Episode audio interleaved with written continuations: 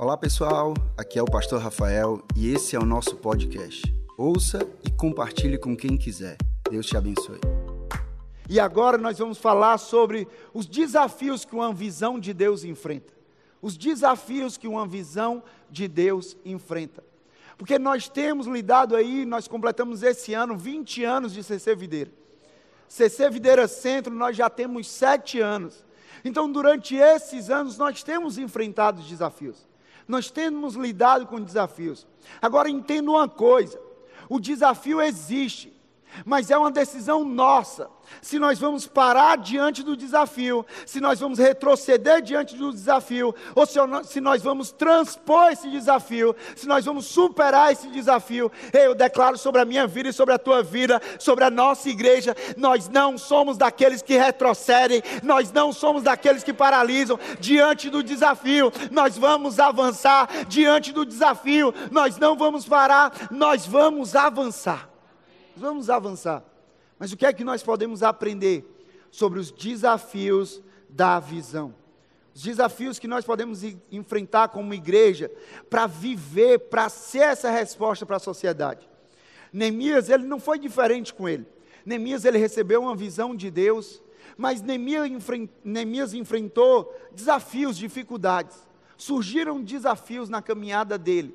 Enquanto ele estava indo em direção para reconstruir aquela cidade que estava destruída, Neemias enfrentou os seus desafios. E a gente vai aprender através da história de Neemias e trazer para o nosso contexto, trazer para a nossa igreja, trazer para a nossa vida. E nós vamos aprender em como nós podemos, como nós podemos lidar com os nossos desafios. Então, primeiro aí, toma nota.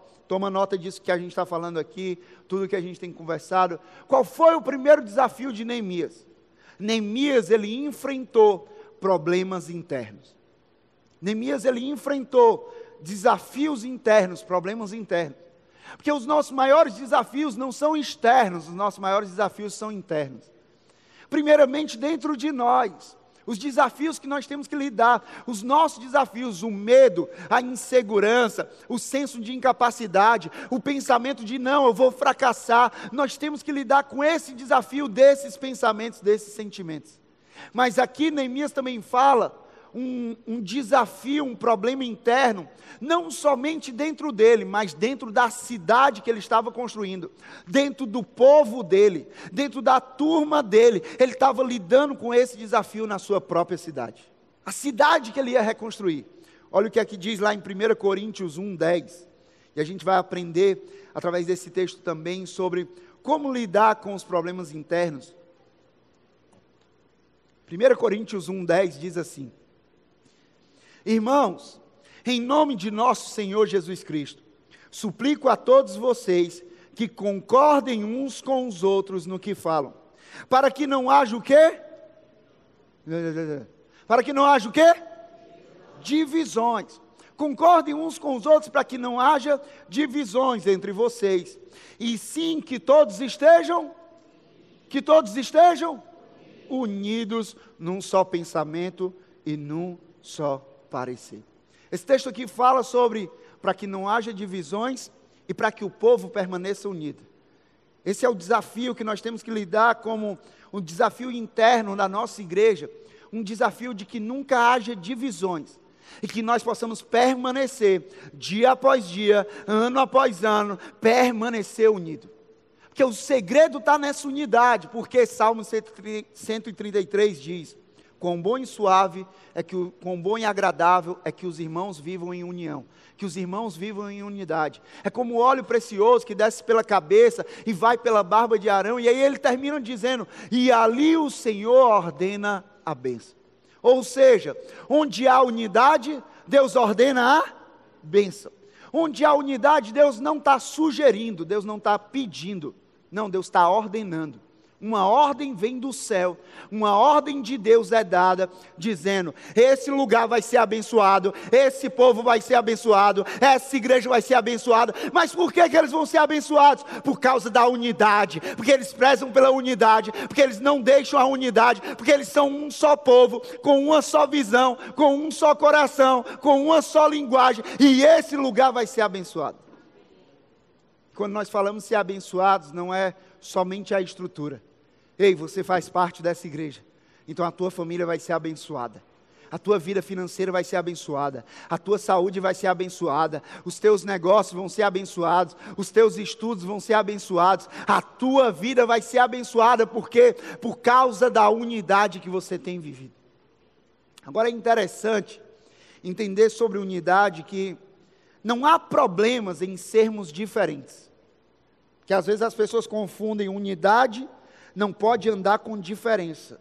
Não, gente, não é assim não pode andar assim com diferentes visões, diferentes linguagens, mas diferentes características, diferentes dons e talentos, diferentes personalidades. Às vezes as pessoas pensam assim: não, não, aquele cara ali ele é diferente de mim, não, não, aquela menina ali ela é diferente de mim, então não dá para andar junto, não dá para estar unido. Ei, nós temos que celebrar as diferenças.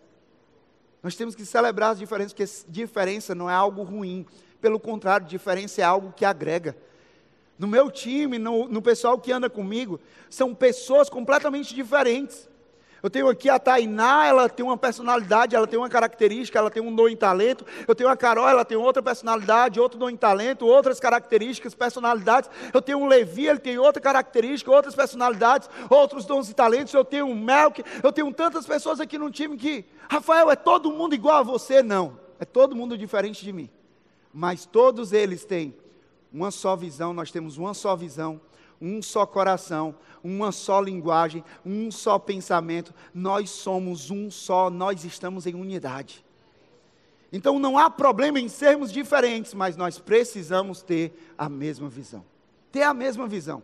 E aqui a gente precisa estar atento ao que uma, uma divisão, e divisão é o que? Duas visões em um local. O que é que a falta de unidade pode causar na nossa igreja ser um problema interno.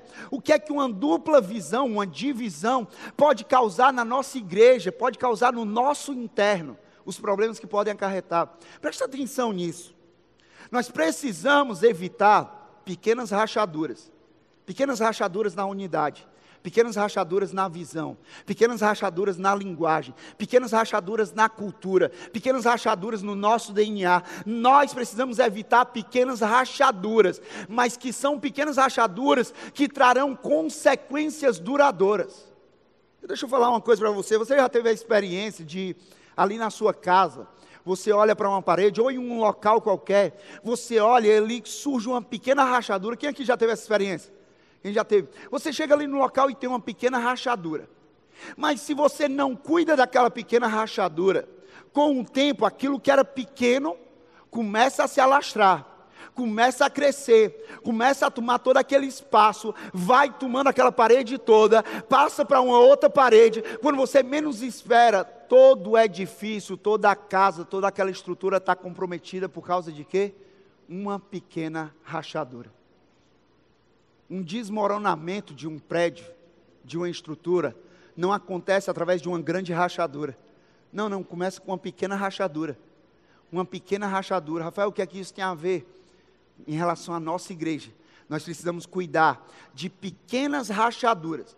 Não, não, é uma coisa que diferente da nossa visão, é uma coisa diferente da nossa linguagem, é uma coisa diferente da nossa cultura. Não, não, isso aqui está diferente, está suando diferente, está parecendo uma rachadura.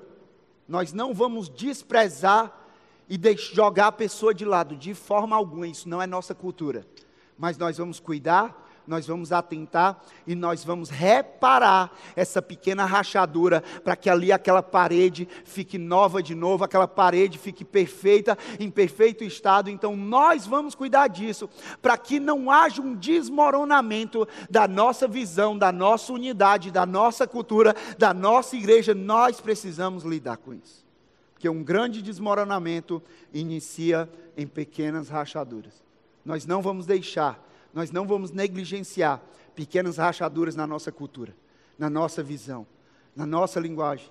Ah, mas a gente soa, a gente escuta algo que soa diferente da nossa linguagem, da nossa cultura, da nossa visão. A gente tem que chegar logo para conversar com aquela pessoa. A gente tem que chegar logo para ajudar aquela pessoa. Ei, ei, ei, essa daqui não é a nossa cultura, essa daqui não é a nossa visão. Esse negócio de estar tá apontando, esse negócio de estar tá julgando, esse negócio de estar tá se achando melhor do que os outros. Não, não, isso daqui, manipulação não é na nossa cultura. Não, isso daqui não faz sentido para a gente. A gente tem que cuidar, por quê? Porque todos nós, nós somos guardiões, guardiões da visão guardiões da cultura, guardiões do DNA, guardiões nós somos. Nós precisamos estar atentos em relação a isso, a enfrentar os problemas internos, estar atentos aos, às novidades que surgem, as novidades em potencial. Novidades essas que tentam desviar o nosso foco, a nossa atenção daquilo que verdadeiramente importa, que é a visão. Porque aquilo que a gente falou no domingo anterior, que nem toda boa ideia é a ideia de Deus para a gente. Ah, Rafael, mas isso aqui é bom, é bom. Mas isso aqui é legal, é legal. Mas isso aqui é digno, é digno. Mas isso aqui é certo de se fazer, é certo de se fazer. E por que, que a CC não faz?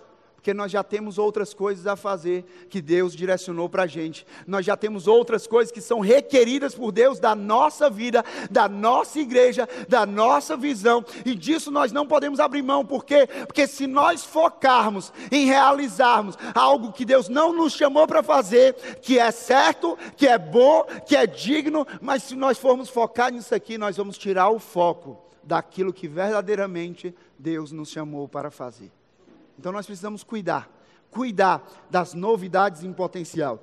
Eu acho incrível isso aqui que durante toda a minha liderança, desde a época do A13, as pessoas chegavam para mim e falavam assim: Ah, pastor, mas tem uma novidade aqui, uma programação, um jeito de fazer ministério diferente, de fazer igreja diferente. Eu falava assim: legal. Essa novidade, ela gira em torno da nossa visão. Não, não, é um negócio diferente. Pois então, me desculpa, é algo bom, é algo legal, mas não é o de Deus para a gente. Porque tudo que é de Deus para a gente vai girar em torno da visão que Deus deu para a gente. Vai fortalecer a visão que Deus deu para a gente, vai expandir a visão que Deus deu para a gente, vai influenciar mais pessoas em relação à visão que Deus deu para a gente. Então nós não temos problema nenhum em focar naquilo que Deus nos chamou para fazer. Eu acho interessante que na história de Neemias você vai ver alguns homens ali que foram oposição para Neemias nessa reconstrução. Um deles era, por exemplo, Tobias e Sambalate. E Tobias e Sambalate, lá no Neemias 4 e Neemias 2, você vai ver que eles eram nutridos, eles eram alimentados de informação de pessoas. Mas não eram qualquer pessoas que estavam alimentando, aqueles homens que estavam sendo oposição, aqueles homens que estavam querendo impedir o projeto de Deus que Deus havia dado a Neemias eles estavam tentando impedir e eles estavam sendo alimentados com informação. Mas a informação não vinha de qualquer lugar, a informação ela vinha de dentro. Neemias ali ele estava lidando com um problema, com um desafio de dentro, porque porque era gente que dizia que estava com ele, mas que na verdade estava alimentando outras pessoas com informações que vinham para destruir o projeto que Deus havia dado para Neemias. O inimigo ele se utiliza ele se utiliza muitas vezes daqueles que estão dentro. Por isso nós temos que guardar o nosso coração. Por isso que nós temos que guardar a nossa mente. Por isso que nós temos que preservar pela nossa unidade, pela nossa visão. Nós temos que nos guardar. Por quê? Porque o inimigo, ele se usa, ele utiliza daqueles que estão dentro para destruir, para destruir a visão de dentro para fora, para destruir uma igreja de dentro para fora. Por isso nós não podemos baixar as nossas armas, nós não podemos baixar a nossa guarda. Gente de dentro, Pessoas que dizem que estão juntas. Ah, não, pastor, nós estamos juntos. Mas que quando a pessoa dá as costas, é o primeiro a criticar e a falar mal daquela pessoa. Pessoas que chegam assim: ah, meu líder, meu coordenador, ah, meu supervisor, nós estamos juntos. Pode contar comigo. Mas quando aquela pessoa dá as costas, é a, a primeira pessoa a sair falando mal do GC, do ministério, da igreja, das pessoas, da liderança. Gente de dentro gente de dentro, que se nós não cuidarmos, nós não cuidarmos da nossa vida, o diabo ele usa daqueles que estão dentro para destruir uma igreja, uma visão de dentro para fora. Quando a Bíblia diz que as portas do inferno, Jesus diz: Eu vou edificar a minha igreja. e as portas do inferno não irão prevalecer contra a igreja. O que ele está dizendo aqui é que a pressão que vem de fora não pode vencer a igreja. As pessoas têm muito medo, ah, não, o mundo, o mundo, o diabo. Ei, deixa eu te falar uma coisa: a pressão que vem de fora não é capaz de vencer a igreja. Porque, Rafael, isso aqui é você que está dizendo, não, é Jesus. Jesus diz: Eu vou edificar a minha igreja, eu estou comprometido com a minha igreja, eu estou envolvido com a minha igreja, eu estou me doando pela minha igreja, e as portas do inferno não prevalecerão contra ela. Mas preste atenção: que o que destrói a igreja não é o que vem de fora, mas é o que vem de dentro. Não é a explosão, mas é a implosão. Existe uma diferença entre explosão e implosão. Implosão acontece dentro e derruba todo um edifício, derruba todo um condomínio, derruba toda uma estrutura. Então o problema aqui não é a pressão que vem de fora. A questão é aqui é o prejuízo que pode ser causado com aquilo que está dentro. Por isso nós precisamos zelar, cuidar pela unidade da nossa igreja. Cuidar disso. Quando Neemias, quando a gente olha a história de Neemias, Neemias ele entendeu isso, ele aprendeu que enfrentando os problemas internos, mas a gente também aprende através da história de Neemias que Neemias precisou entender, ele precisou entender que o que sempre vem antes do como. O que sempre vem antes do como. Rafael, como assim? Deus vai te chamar para fazer algo. O que você vai fazer? Mas o como vem depois. E muitas vezes nós queremos trazer o como para antes do que. Ah, como é que eu vou fazer isso? Como é que eu vou alcançar aquilo? Como é que vai ser levantado? Como é que vai ser terminado? Como é que a minha família vai ser alcançada? Como, como, como? Nós vamos colocando várias dúvidas, vários questionamentos através do como. Nós podemos nos frustrar com a ideia da visão que Deus nos deu, porque essa visão é grande demais, e aí muitas vezes nós não vamos entender o como.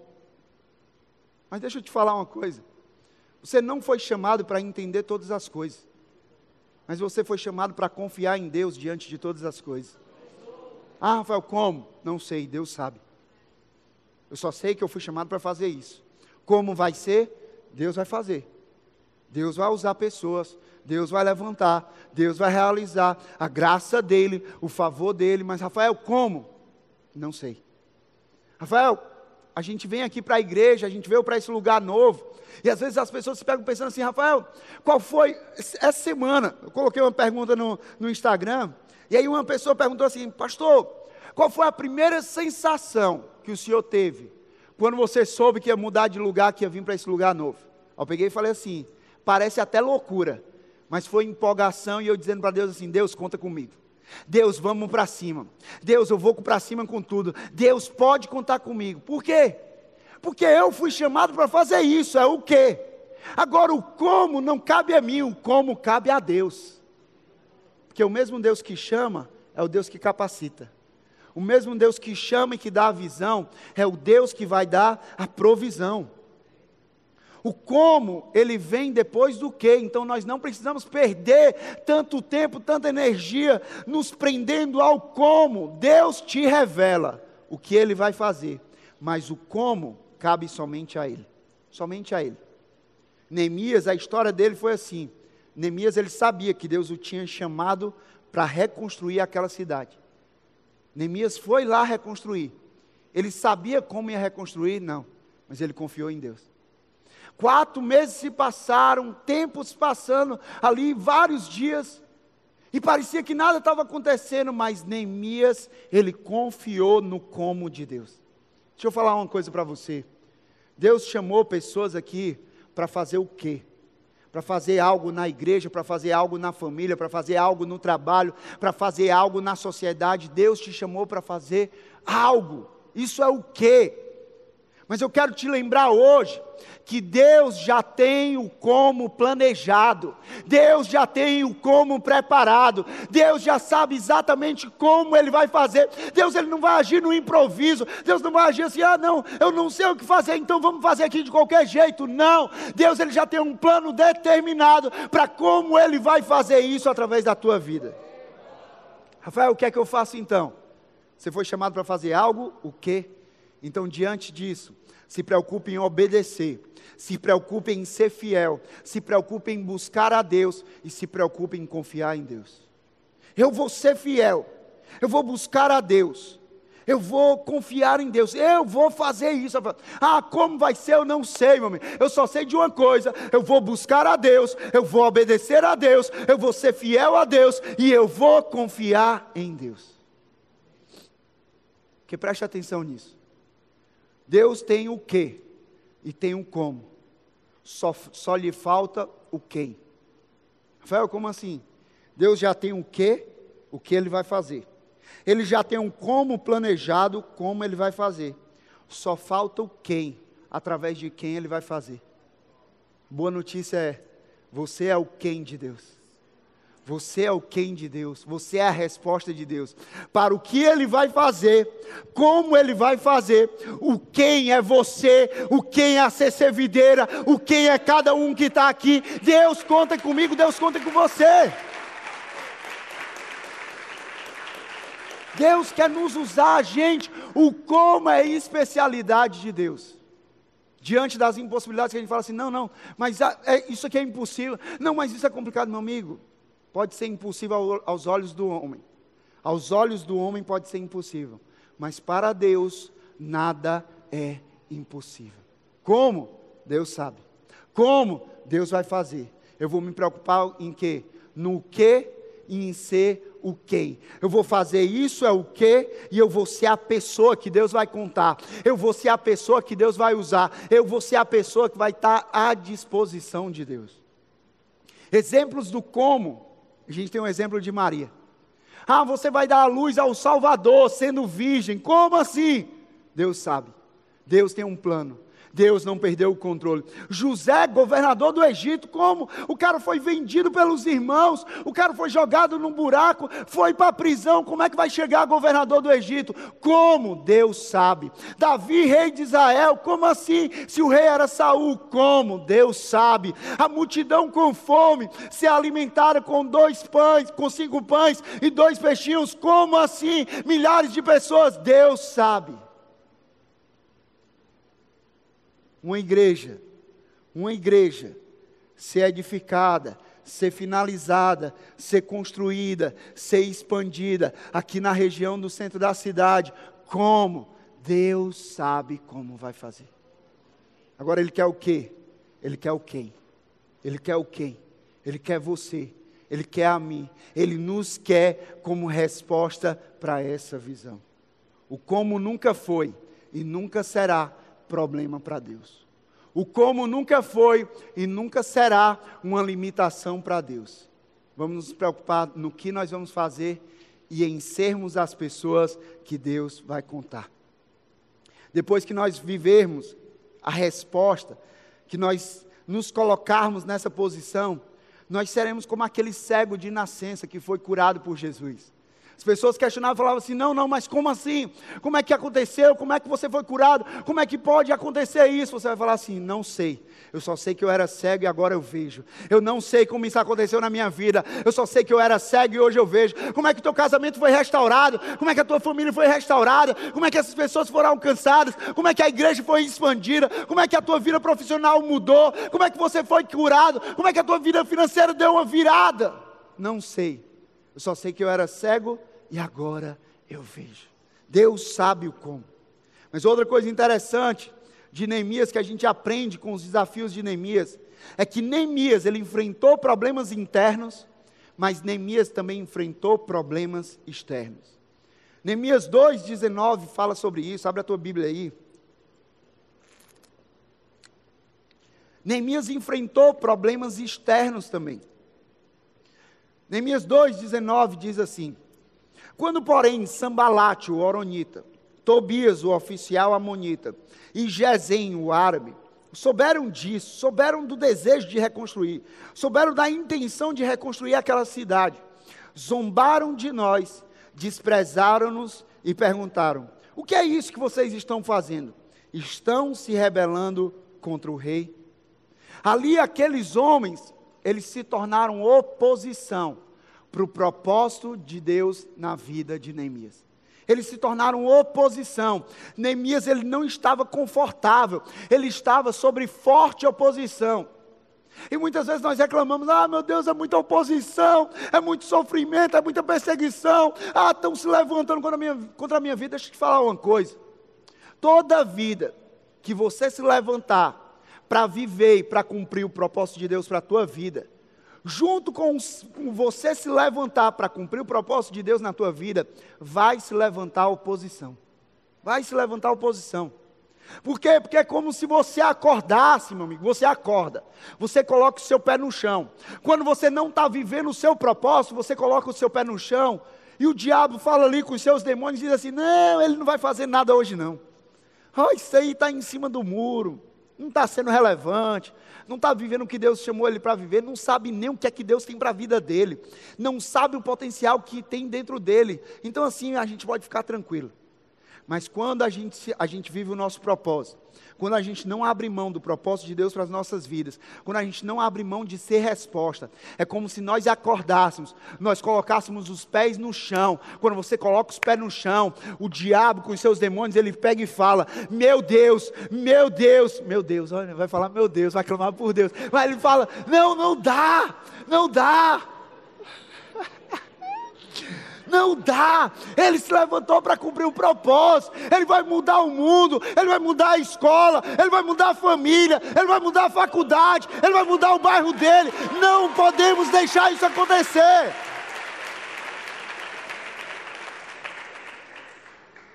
Sempre que a igreja se levanta, sempre que a igreja de Deus se levanta para fazer a obra de Deus, o inferno se agita. O inferno se agita vai ter oposição. As pessoas, pessoas próximas, familiares, amigos, vão perguntar: por que você está fazendo isso? Não, não, por que, que você está passando o dia na igreja? Não, não, por que, que você está indo para o grupo de crescimento? Por que, que você está se juntando com essas pessoas? Tudo diferente de você. Não, não, por que, que você está indo sábado à noite, sábado à tarde, para um negócio chamado a trânsito? Por que, que você está sendo voluntário nessa igreja? Por que, que você está doando recursos nessa igreja? As pessoas vão perguntar o porquê. As pessoas vão questionar o porquê. As pessoas vão se pegar perguntando para você, questionando os seus sacrifícios e as suas renúncias para viver a vontade de Deus. Mas preste atenção nisso. Quem não entende o seu propósito, jamais entenderá os seus sacrifícios. Ah, por quê? Por quê? Você entende o meu propósito? Não. Então você não vai entender o meu sacrifício. Você entende o meu propósito, a razão pela qual eu nasci? Não. Então você não vai entender os meus sacrifícios, você não vai entender as minhas renúncias, você não vai entender toda a minha entrega, você não vai entender, porque antes de entender o meu sacrifício, antes de entender as minhas renúncias, antes de entender a minha entrega, você precisa entender o propósito que Deus me deu. Como igreja, nós não podemos retroceder. Não podemos retroceder por conta da, das oposições. Por conta das críticas. Ah, não, estão criticando. Estão criticando a igreja. Pastor Rafael, o que é que o senhor vai fazer diante disso? As pessoas estão criticando a igreja. Não, as pessoas de fora estão entrando no Instagram da igreja, estão criticando, estão falando isso. A igreja é isso. Pastor, o que é que você vai fazer? Nada. Nada, sabe por quê? Porque eu estou ocupado demais com a construção que Deus me confiou. Eu estou ocupado demais com o projeto que Deus me confiou. Eu estou ocupado demais para ir me encontrar. Eu estou ocupado demais para ir conversar. Ah, pastor, eu vou defender você. Defenda, não, perca tempo não, porque você também está ocupado demais. Você está ocupado demais para fazer aquilo que Deus te chamou para fazer. Você está ocupado demais com aquilo que Deus te chamou para fazer. Então não perde tempo com essas críticas externas. Mas eu posso abrir meu coração para você, sim ou não? A crítica, a crítica dói mais quando ela vem daqueles que deveriam estar do nosso lado e que se colocam contra nós. Rafael, como assim? Os internos. Não é o de lá, lá de fora, é o daqui de dentro. A crítica dói muito mais quando é uma pessoa que, que dá o tapinha nas nossas costas, dizendo que nós estamos juntos, mas que quando nós damos a nós viramos as costas, começa a criticar a gente, começa a falar mal da gente, começa a espalhar mentira para todo mundo, começa a querer alimentar as pessoas de forma negativa. É essa crítica que dói mais. É o famoso fogo amigo. Nós podemos esperar fogo de todos os lados, ok, de fora. Mas de dentro, a gente espera lealdade. De dentro, a gente espera fidelidade. De dentro, nós esperamos parceria. De dentro, nós esperamos unidade. De dentro, nós esperamos que as pessoas não apenas digam nós estamos juntos, mas as pessoas ajam como aquele que está junto. As pessoas não apenas digam, pastor, pode contar comigo. Tainá, PH, pode contar comigo. Carol, Levi, Daniel, Harman, Estênio, Regiane, podem contar comigo, certo? Que não sejam apenas palavras, mas que seja um exemplo de vida. Exemplo de vida de unidade, exemplo de vida de lealdade, exemplo de vida de fidelidade. Mas outra coisa que nós aprendemos com a história de Neemias, nós aprendemos que Neemias ele enfrentou o desafio de agregar pessoas à visão dele. Isso é um desafio porque ninguém faz nada sozinho. Ninguém faz nada sozinho. E aí Neemias ele teve o desafio de, ok, eu recebi uma visão de Deus.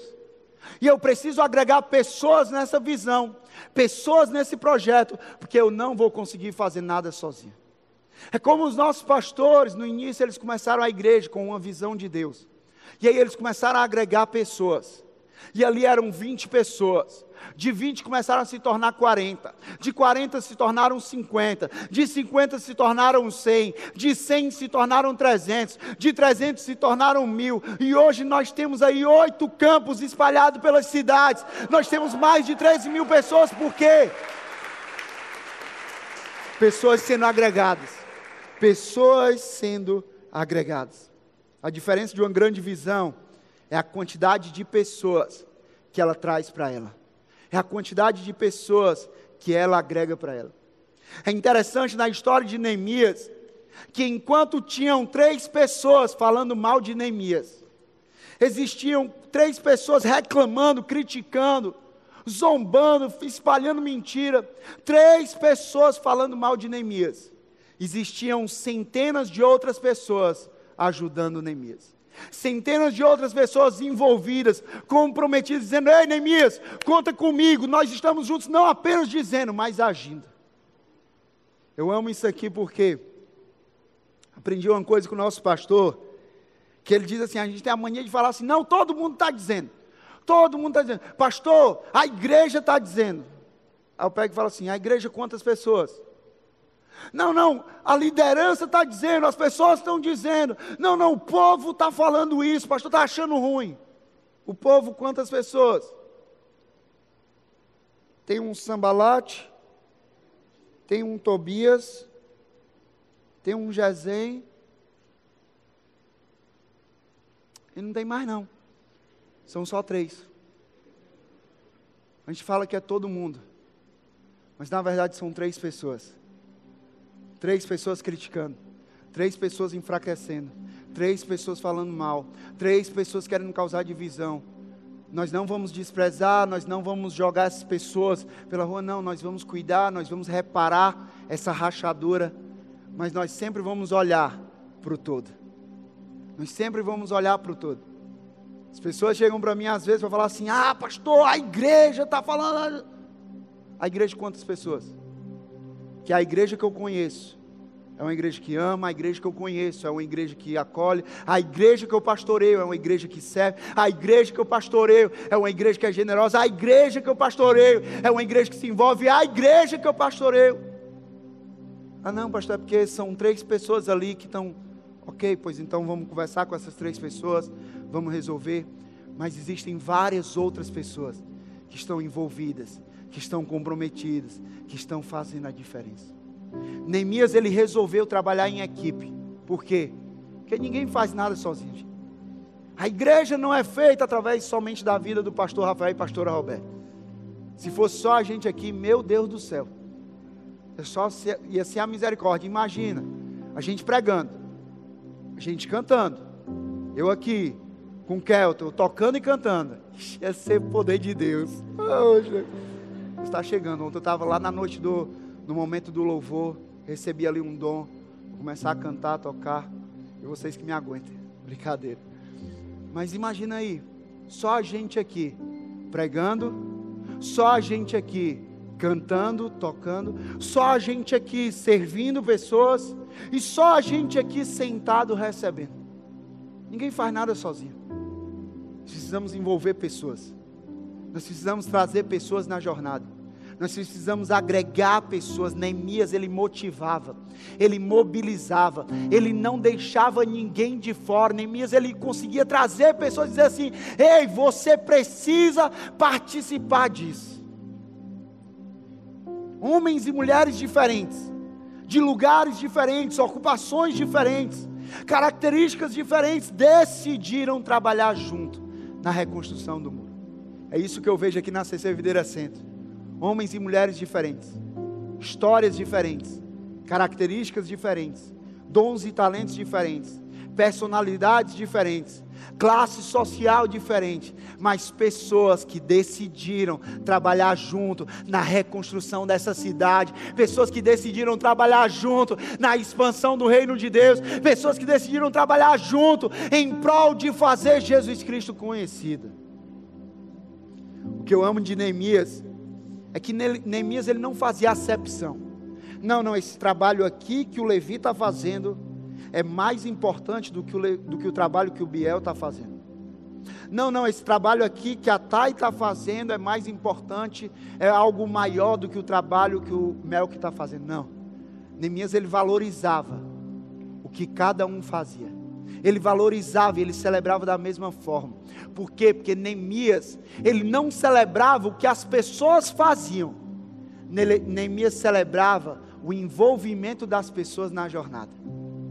Ele não celebrava o que elas faziam, mas ele celebrava a pessoa que se envolvia nesse propósito. Sabe, nós precisamos ser esse povo. Um povo que traz pessoas, um povo que agrega pessoas, um povo que motiva outras pessoas a se envolverem. O que é interessante é que Neemias não mediu esforço, não mediu esforço, é que ele não permitiu que o tamanho da realização de uma outra pessoa fizesse ele não perceber o esforço de outra pessoa. Não, ele celebrava, ele enxergava, ele agradecia, ele celebrava, por quê? Porque a vitória de todos é resultado do esforço de cada um. A vitória da CC Videira Centro é resultado do esforço de cada um. Cada um fazendo a sua parte. Cada um convidando pessoas, cada um amando pessoas, cada um cuidando de pessoas, cada um orando por outras pessoas, cada um servindo nesse lugar, cada um colocando seus dons e talentos, cada um fazendo a sua parte em generosidade com os recursos, cada um. Isso aqui vai resultar em algo grande, em algo poderoso, porque nós estamos juntos. O que movia o povo ali de Neemias era a fé e o trabalho. E o que move a igreja é a fé e o trabalho também. Porque quando a igreja crê e trabalha, o impossível ele acontece. Não é só crer, não, porque a nossa fé nos leva à ação e não à omissão. Eu creio, certo, mas eu creio que Deus ele vai fazer algo ele vai fazer o impossível, mas o possível Ele faz através da minha vida. Nós vamos orar e nós vamos agir. Nós vamos crer e nós vamos trabalhar. Sabe, o desafio que nós temos como igreja é um desafio enorme, mas é um desafio que vale a pena. Quero te convidar a você assistir esse vídeo dos nossos pastores, e aí eu volto para a gente encerrar.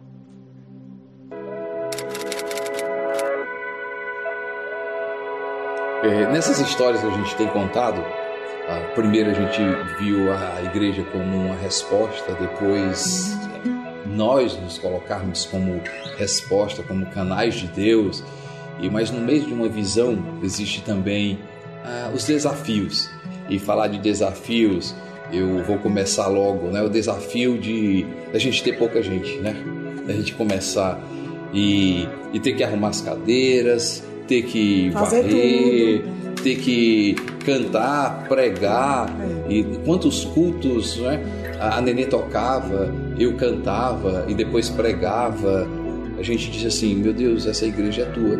O Senhor diz que a seara é grande, tem poucas pessoas e a gente deveria pedir. E a gente começava a orar era incrível, de 20 pessoas ali, a gente podia ter se desanimado, podia ter, né? É. Ter dito, ai, mas só esse tanto.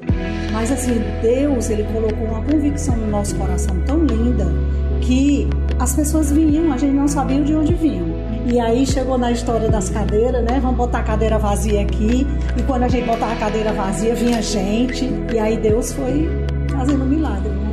Um desafio grande da visão é? dessa construção que a gente chegou até aqui foi literalmente quando a gente alugou, uh, inclusive esse espaço aqui em Fortaleza e, e aí a gente teve a visão de construir o nosso primeiro templo. Uhum. E foi muito difícil, né? Foi muito difícil. Vinha cedo, passava por aqui e, e na construção e no meio dessa confusão toda eu dizia assim, meu Deus, é, agora, né? Agora é a hora da gente ver se essa igreja é de Deus ou não. Agora é a hora da gente ver se Deus está aqui conosco. E, gente, é, é, o desafio que a gente passa, como a gente sai mais forte, né, Neném? Como a gente sai mais forte, né? A gente sentiu, né? Sentiu assim aquela, aquele amor, aquela paz. E aí a gente disse assim: a gente quer essa paz, né? Se lembra?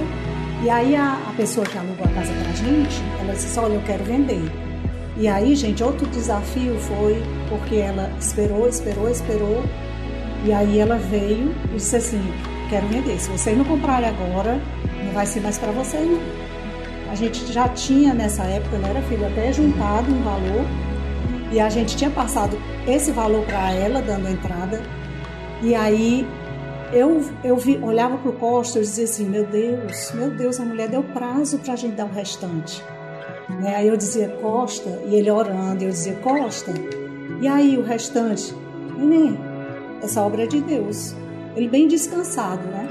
E, gente, a Andréa, minha filha, nessa época ela estava nos Estados Unidos, na igreja de Father's House, que a gente ama demais, e hoje ela está lá ainda. O pastor soube que a gente estava comprando, né? E ele sentiu de Deus de fazer uma oferta na igreja num domingo. E quando ele fez a oferta, aí ligaram para mim, né? Ligaram e disse: Olha, foi levantado 20 mil dólares. E a gente estava devendo 60 mil. E convertendo, né? Era exatamente o valor do restante da casa. E eles pediram para filmar, né? E a gente disse assim: Costa, olha aqui. Enviaram os 60 mil que estava faltando para comprar a igreja. Aí ele começou a chorar, mas gente, assim, aquilo ali trouxe ao nosso coração a certeza de que Deus tinha nos levantado, que tudo era da vontade de Deus, né? A, a gente viu a resposta de Deus, como a gente cresceu em todas as com dificuldades certeza. e o derramar de Deus. Por exemplo, o derramar de Deus foi com relação ao voluntariado, é. não é? é? Assim, no meio de tanta dificuldade, de tantos desafios, de tanta coisa, tanto tempo a gente ter passado com pouca gente, com uma equipe pequena. E assim, a fidelidade, Deus nos amadurecer para a gente receber tantos voluntários.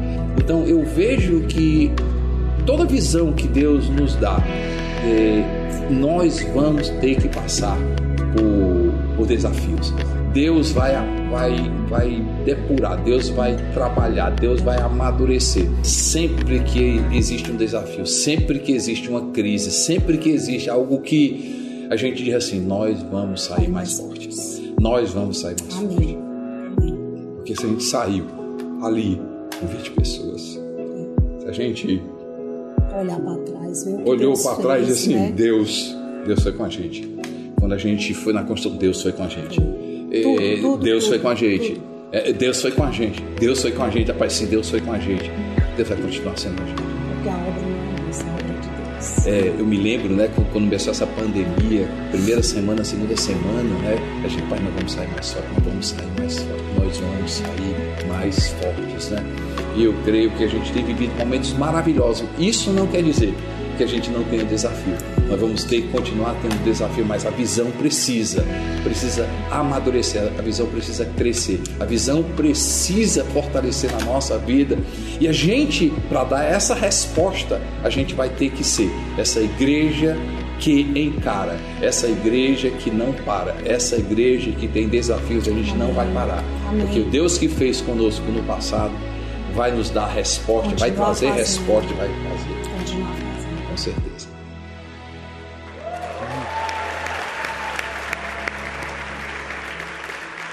Sabe, quando eu estava assistindo esse vídeo, assisti ontem, assisti hoje também pela manhã, em todo momento Deus ministra no meu coração assim: Imagina, imagina se os nossos pastores tivessem parado nos desafios. Imagina se os nossos pastores tivessem retrocedido diante aos desafios, frente aos desafios. Não, em momento nenhum eles retrocederam, em momento nenhum eles pararam. Se o desafio foi colocado, é isso que eles falaram assim: o mesmo Deus que fez ontem, Ele faz hoje ele vai continuar fazendo amanhã. Essa obra é de Deus. Sim, Ele já sabe o como. O que nós estamos fazendo, chamados por Ele, Ele já tem um como. Ele só precisa do quem. Ele só precisa do quem. E não porque Ele precisa, mas porque Ele conta com isso. Porque Ele nos dá o privilégio de fazer parte de tudo aquilo o que Ele quer fazer na igreja e através da igreja.